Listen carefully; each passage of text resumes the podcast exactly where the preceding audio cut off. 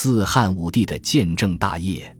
年轻的皇帝刘彻及汉武帝见到临淄人主符衍等人时，说的第一句话是：“公等皆安在？何相见之晚也？”日后的岁月里，刘彻常常对一些初次见面的臣子表达出这种相见恨晚、君臣之谊的情愫，令臣子感激涕零。当然，这毫不妨碍在某一天突然杀掉他们。这一次，刘彻当下就拜主父偃为郎中。一年将他升迁四次，很快就提拔为中大夫。中大夫这个官职就是后来的光禄大夫，是郎中令的属官。虽然品质只有比二千二低于王国相和郡太守，但却是皇帝身边能说上话的人。汉兴以来，如贾谊等名臣都有担任中大夫的经历。就像刘恒之于贾谊，刘启之于晁错，刘彻对主父偃也是重用的。主父偃的人生十分坎坷，曾经四处碰壁，屡遭排挤，连族人兄弟都对他很冷漠。半生流浪，一朝受宠，主父偃就把怀揣着的锦囊妙计一股脑献给了刘彻，都是很高明的纵横家术。例如有一条是借鉴刘邦让六国贵族迁居关中的做法，强令天下豪杰大族迁徙到茂陵居住，从而削弱了关东豪族。还开发了茂陵一带，可谓一举两得。再有一条，则是著名的推恩令。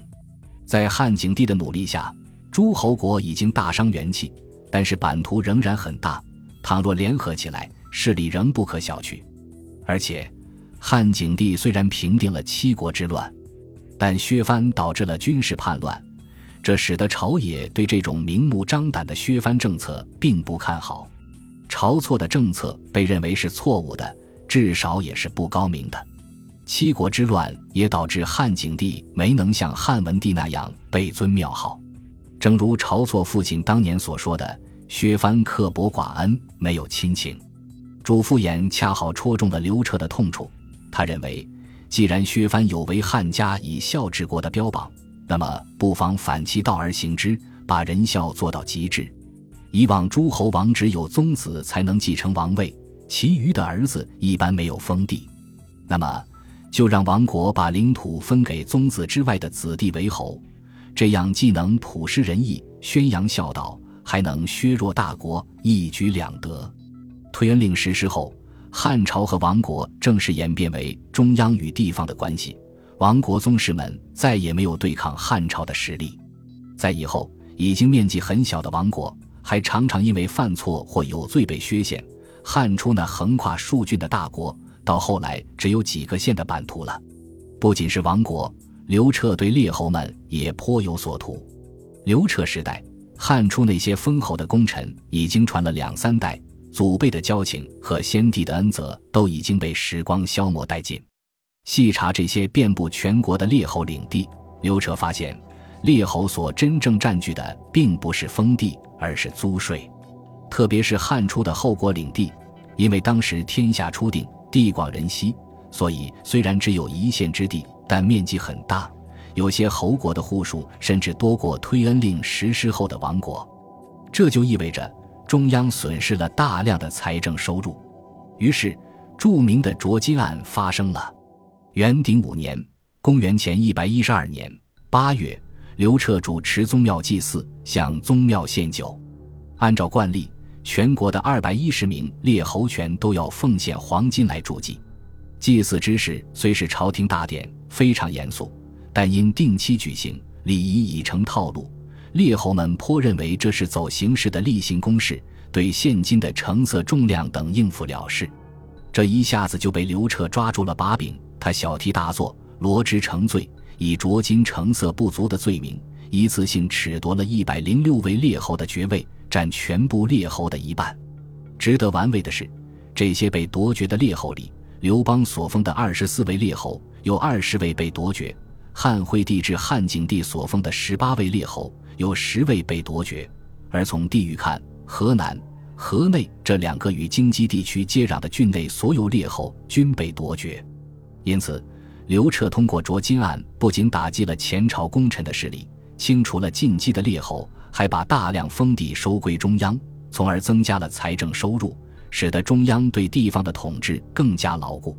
不靠诸侯王宗室和功臣列侯，那皇帝依靠谁呢？刘彻是个不甘寂寞的人，半生在发动战争，半生在改革朝廷制度。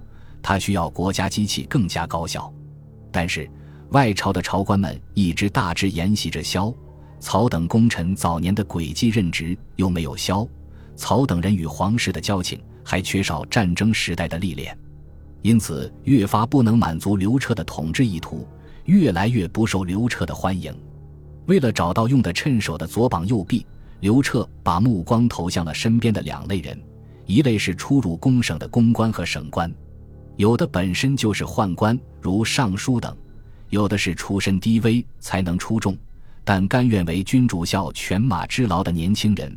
刘彻将其安排到中朝，成为名副其实的御用文人；还有的是刘彻宠信的外朝官员，就授以侍中、常侍、散骑之类的加官，允许出入宫省。刘彻让这些人帮助他管理机要、处理公文、传达指令、参谋规划。这些中朝官里领头的就是大司马、大将军，另一类就是外戚。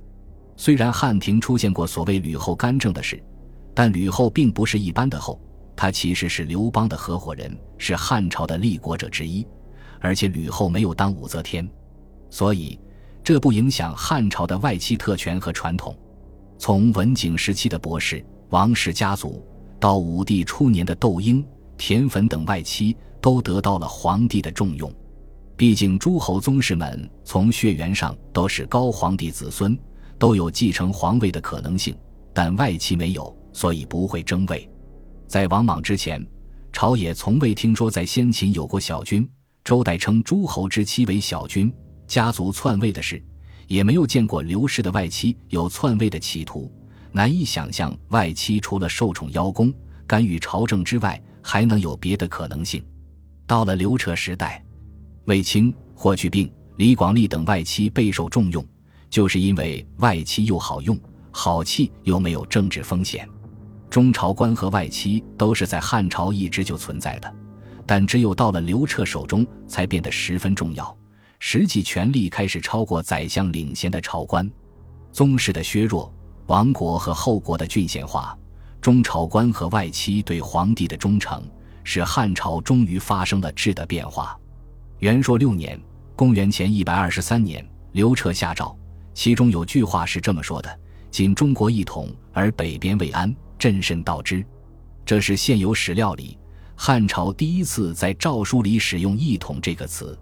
这意味着，在刘彻手中，刘邦时期汉朝与列国并存的天下彻底转变为由中央和地方组成。且地方被中央牢固控制的一统帝国，这也意味着中央集权基本不会得到地方的挑战。宗室拱卫中央的义务名义上还在，但权力实质上已被剥夺。功臣列侯也不再是相对独立的强大力量，帝国的建政大业完成了。但是，孤独的皇室大权独揽，也隐藏着如果中央权力失守。皇室权力必将旁落的隐患。